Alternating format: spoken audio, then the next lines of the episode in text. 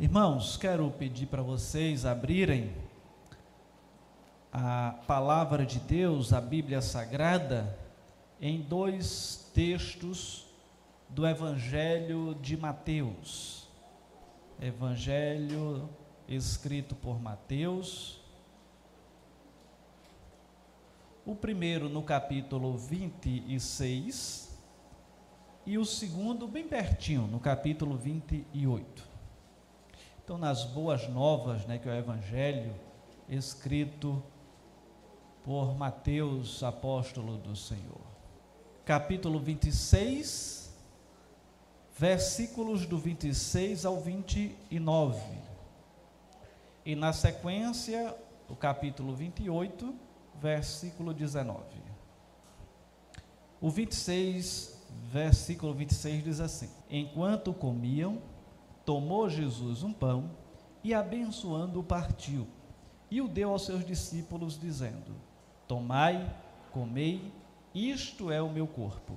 A seguir, tomou um cálice e, tendo dado graças, o deu aos discípulos, dizendo: Bebei dele todos, porque isto é o meu sangue, o sangue da nova aliança, derramado em favor de muitos para a remissão de pecados. E digo-vos que dessa hora em diante não beberei deste fruto da videira, até aquele dia em que eu hei de beber novamente convosco no reino de meu Pai. E o capítulo 28, versículo 19, que diz: E é no nome do teu filho Jesus que nós oramos. Amém. Irmãos, a vida cristã ela é uma experiência de fé a vida cristã é uma experiência de fé. Fé com recompensas no presente e garantias no futuro. Repito, a vida cristã é uma experiência de fé com recompensas no presente e garantias para o futuro. Começa através de uma obra sobrenatural realizada pela imerecida graça de Deus no coração e na vida de uma pessoa. O Espírito Santo de Deus aplica a obra redentora de Cristo, obra esta que ele executou lá na cruz, aos muitos que estão espiritualmente mortos, porque a palavra de Deus diz que antes de crer em Cristo como Senhor e Salvador, nós estamos mortos nos nossos delitos e pecados. Ele então, Deus, regenera, ou seja, faz parar a obra de degeneração, de desregramento espiritual nos que estão no curso da vida, levando esse indivíduo a arrepender-se do seu pecado e a exercitar a fé no Senhor Jesus Cristo. E isso se chama salvação, que é uma obra da graça e do Espírito de Deus na vida do indivíduo.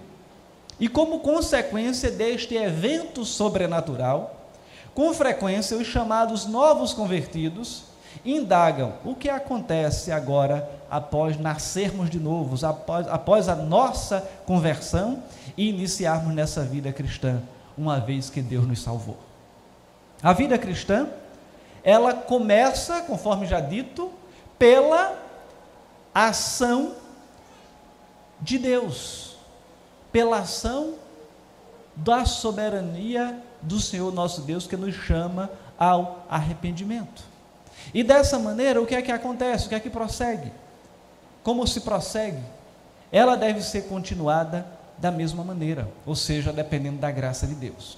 Isto não significa que não existe qualquer atividade da parte do crente. Pelo contrário, a palavra de Deus afirma que os salvos foram cri criados em Cristo Jesus para as boas obras as quais Deus de antemão preparou para que nelas andássemos. Isso está registrado em Efésios, capítulo 2, versículo 10. E ainda prossegue: E desenvolvei a vossa salvação com temor e tremor, porque Deus é quem efetua em vós, tanto querer como realizar, segundo a sua boa vontade. No entanto, para sustentar esse desenvolvimento, o Senhor provê para o crente os chamados meios de graça. Meios de graça. E o que é que significam, ou o que significa essa expressão meios de graça?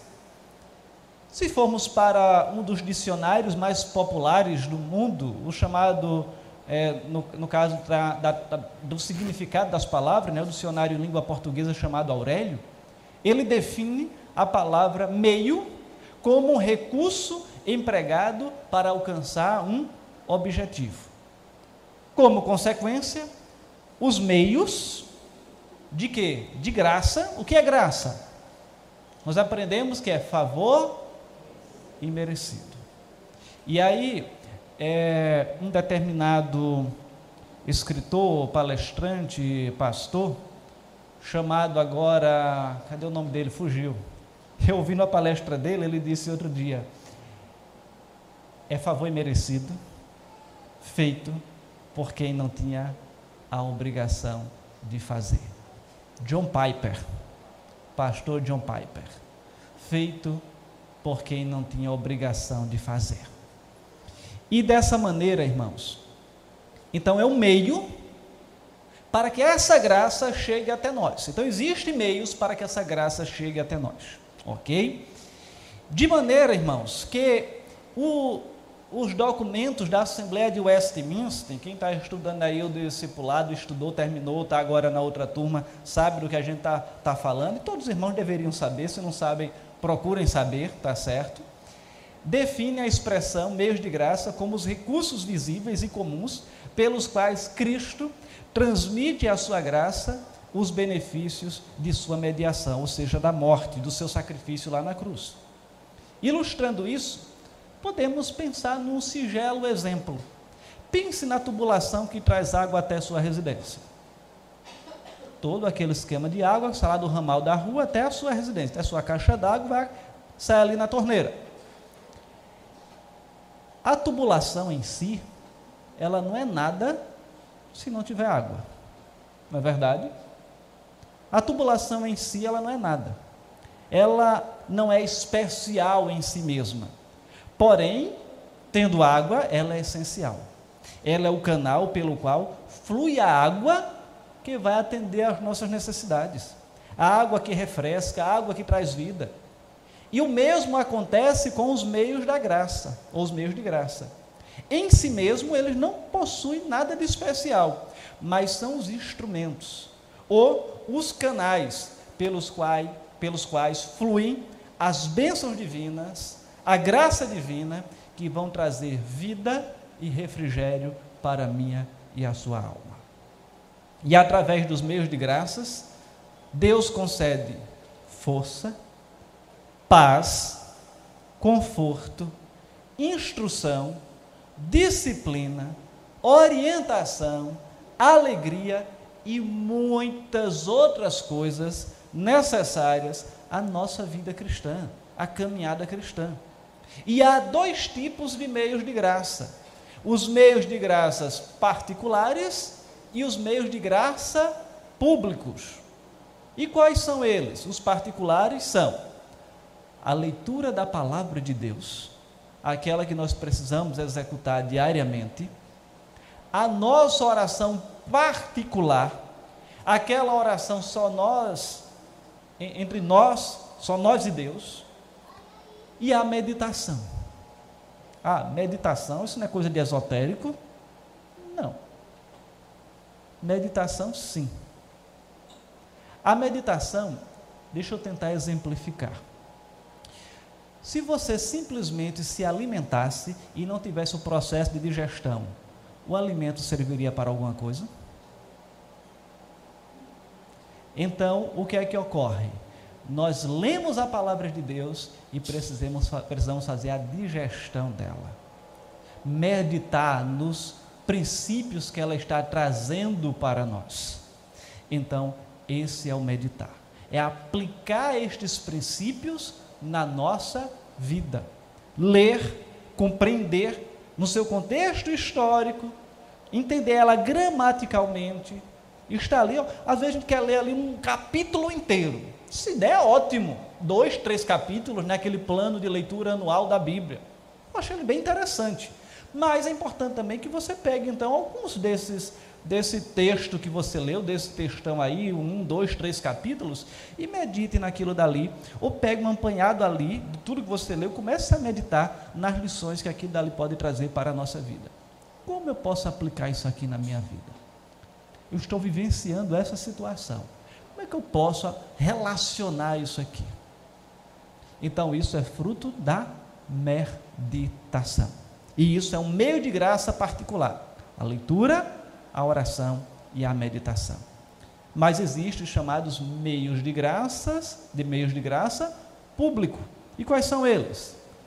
Um nós estamos praticando agora, a reunião pública de adoração, o culto comunitário. Então nós estamos aqui também sendo abençoados e recebendo graça do Senhor sobre as nossas vidas.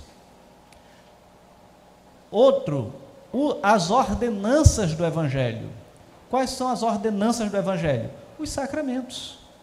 Quais são os sacramentos? Batismo e Santa Ceia. De forma que são as ordenanças dadas por Cristo para que a gente possa também receber graça, receber bênção por meio deles.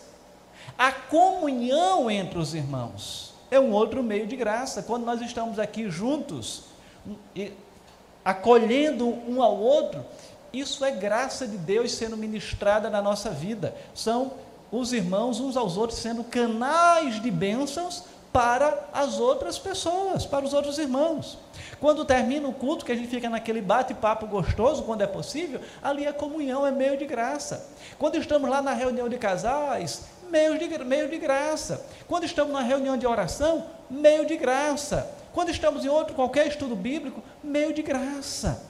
Quando estamos exercendo a comunhão, é meio de graça. Ah, estamos no almoço comunitário, meio de graça. Ah, estamos num churrasco, meio de graça. Quando estamos ali junto com os irmãos. Quando estamos numa feijoada que se deve ser feita, meio de graça, estamos ali em comunhão. Tá certo, irmãos?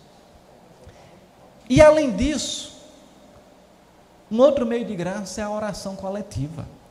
É quando a igreja está reunida em oração. Quando ela está num culto de oração, numa reunião de oração, que ela está ali sendo edificada mutuamente, os irmãos estão sendo edificados e também intercedendo por outros. Isso também é meio de graça.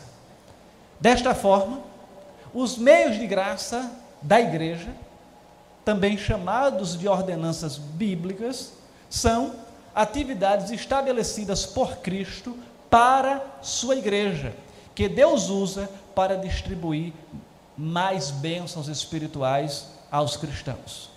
E focando no meio de graça público, ou nos meios de graça público, denominado de ordenanças, ou seja, os sacramentos, nós temos, conforme já dito e repito, e foram os textos que nós lemos hoje aqui, o de Mateus 26 e Mateus 28, o batismo e a Santa Ceia. E por que eu estou falando disso? Porque hoje nós teremos os dois. Todos os domingos, o primeiro domingo de cada mês, temos um que é o sacramento, mas hoje teremos batismo e Santa Ceia. De forma que, pouco antes da sua morte, Jesus instituiu a ceia, mas a gente vai trabalhar só um pouquinho a questão da ceia e do batismo, a gente vai deixar para tecer algumas informações no momento apropriado. Jesus instituiu a ceia como um memorial de sua paixão e morte em nosso favor. Portanto, nos ateremos apenas a este sacramento. E o que é a ceia do Senhor? A ceia do Senhor é a Páscoa do judeu, que foi quando ela foi instituída. Quando celebramos a, a Páscoa, há um costume né, no Ocidente de celebrar a Páscoa ali entre os meses final de fevereiro, março até abril. Mas a nossa Páscoa ela é celebrada todo domingo, quando nós, todo domingo que participamos da ceia, tá certo? Nossa Páscoa ela é celebrada. E qual é a origem da Santa Ceia? Qual é a origem da Páscoa? Foi lá da décima praga do Egito, quando a décima praga dizia que todos os primogênitos da terra do Egito seriam mortos. E o Senhor disse: Olha, agora para vocês, os israelitas, para que possam ter o livramento, é necessário que vocês matem um cordeiro perfeito. Olha, está apontando para quem esse cordeiro perfeito? Cristo, o cordeiro perfeito de Deus. O sangue do cordeiro vai ser colocado nos umbrais das portas, nas vigas das portas, e quando o anjo da morte passar, vai prover o livramento de todos que estiverem nessa casa, de todos os primogênitos. E assim ocorreu. E depois, anualmente, quando o povo saiu do Egito, celebrava o que? A Páscoa, o livramento, o pechá, a passagem, a passagem do anjo sobre a casa ou seja, o livramento. E daí deriva dessa expressão hebraica a, a, o nome Páscoa, que é celebrado até hoje. E Jesus chegou e disse, quando se tratava que eles estavam celebrando a Páscoa, que ele partiu o pão, partiu a ceia e disse: Agora vocês vão celebrar isso, não em alusão à saída do Egito, mas em memória de mim, em memória do que eu estou fazendo no lugar de vocês, ou fazendo por vocês.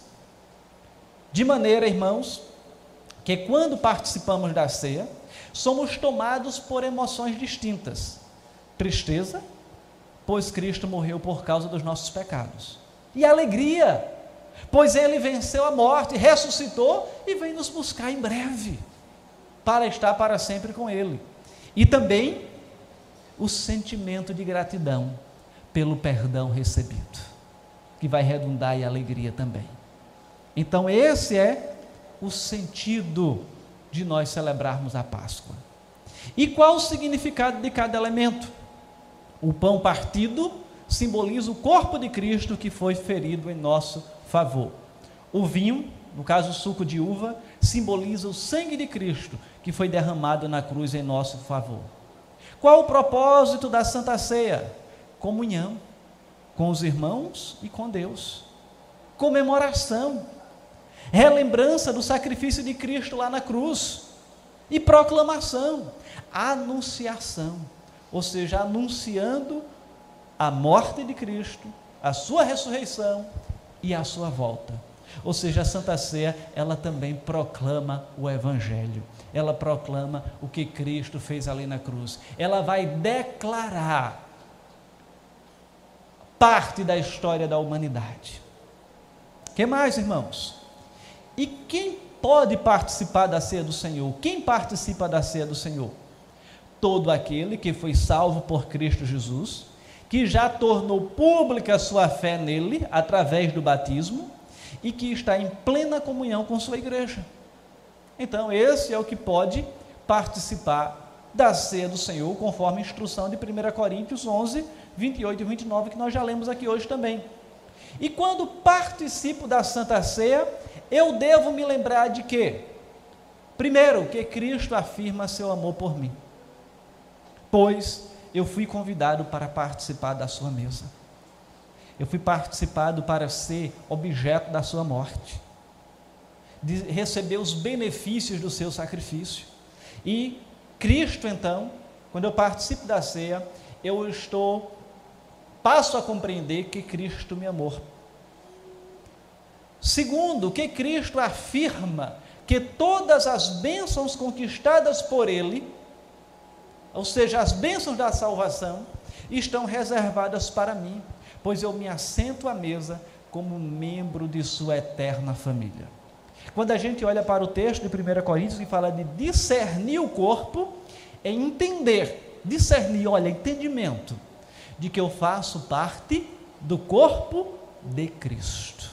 Que eu faço parte do corpo de Cristo.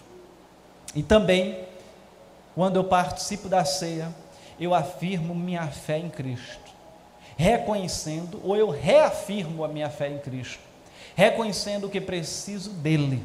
E nele confio, pois somente pelo seu corpo ferido lá na cruz, pelo seu sangue derramado, eu posso ser salvo. E não é por mim mesmo, não são as minhas obras que vão me salvar. Nós não somos salvos por causa das obras, mas nós somos salvos para as boas obras. Ah, então já sou salvo, não preciso fazer boas obras. Para a salvação, não. Mas já que você é um salvo, faça a caridade, faça as boas obras para demonstrar a sua fé com as suas obras. Esse é o princípio que a Bíblia nos ensina. E assim, temos tanto o batismo como a ceia do Senhor são testemunhos de, de mistérios espirituais mostrados através de símbolos. Eles ilustram os benefícios conquistados em nosso favor por Cristo lá na cruz do Calvário. O batismo ele é um ato único, assim como a nossa justificação.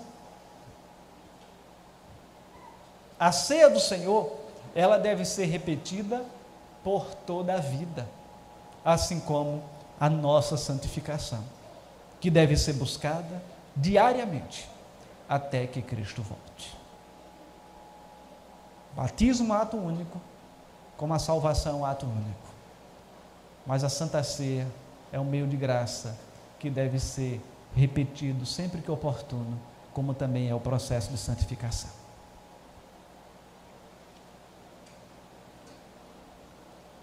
Diante de tudo isso, cabe algumas perguntas.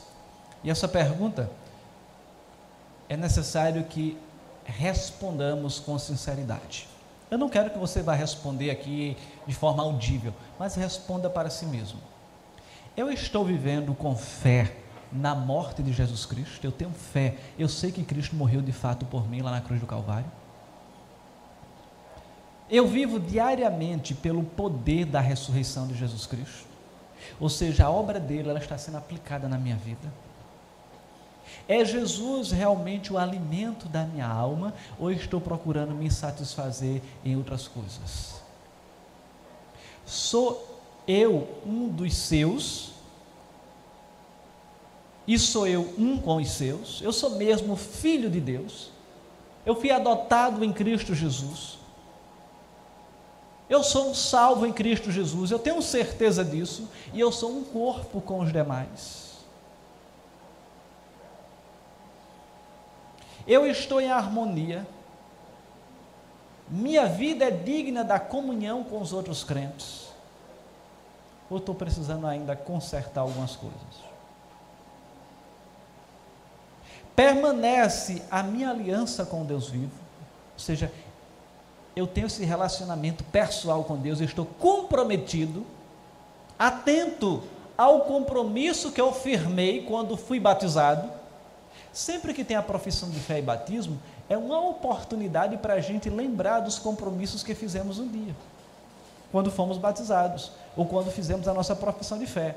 Portanto, na hora que eu estiver fazendo as perguntas aqui para os irmãos, preste bem atenção nelas. Porque um dia vocês já fizeram esses compromissos, esse compromisso, aqueles que foram batizados. Teremos também o batismo infantil e será uma oportunidade para nós pais refletirmos sobre as promessas, os compromissos que firmamos quando batizamos as nossas crianças. Uma outra pergunta: se eu não conheço a Jesus Cristo, como posso me lembrar dele? Como é que eu posso ter esse compromisso com Cristo? Como é que eu posso ter a minha vida transformada? Essas perguntas, a resposta é individual. Um comentarista chamado Philip Henry, ele diz o seguinte, que o crente, quando for participar da Santa Ceia, deve fazer três perguntas. O que é que eu sou? O que é que eu tenho feito? E o que é que eu desejo? O que é que eu sou? Ele responde: Você deve ser filho de Deus salvo pelo sangue de Jesus, lavado pelo seu sangue. Você é. A segunda pergunta: o que é que eu tenho feito? Minhas mãos estão limpas ou manchadas? Meu coração está limpo ou borrado pelo pecado? Sujo pelo pecado?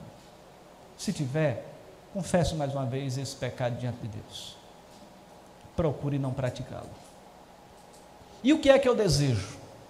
Quais são os meus sonhos, desejos, visões que almejo na causa de Jesus Cristo? Eu almejo um dia estar com Ele para todo sempre? De estar vivendo a eternidade com Ele? São essas perguntas que devem nos levar a refletir. De maneira, irmãos, que cada um de nós possa participar do segundo sacramento, que é a ceia, daqui a instantes, entendendo que é um meio de graça, junto com todos esses outros, os privativos e os públicos que nós mencionamos aqui nesta noite. E que nós possamos nos apropriar desses meios de graça para ter a nossa fé edificada e continuarmos nessa peregrinação aqui neste mundo, sendo fiéis ao Senhor até o dia que Cristo voltar. Em o nome de Jesus. Amém.